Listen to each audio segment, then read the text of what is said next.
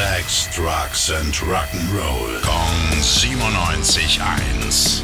Rock News. Sie ist da, die neue von Billy Joe. Der gute Herr hat sich ja ordentlich Zeit gelassen. Seit 2007 gab's nichts Neues wirklich mehr. Und seit gestern können wir uns jetzt aber seine Ballade Turn the Lights Back On geben. Und an der Stelle hören wir natürlich, wie immer, kurz rein.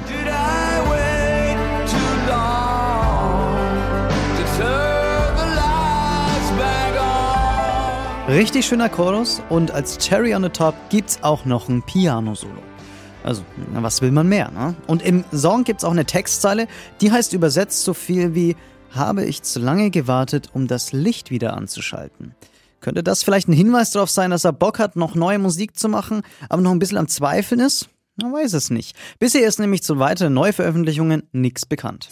Rock News. Sex, Drugs and Rock'n'Roll. Kong 97.1. Frankens Classic Rocksender.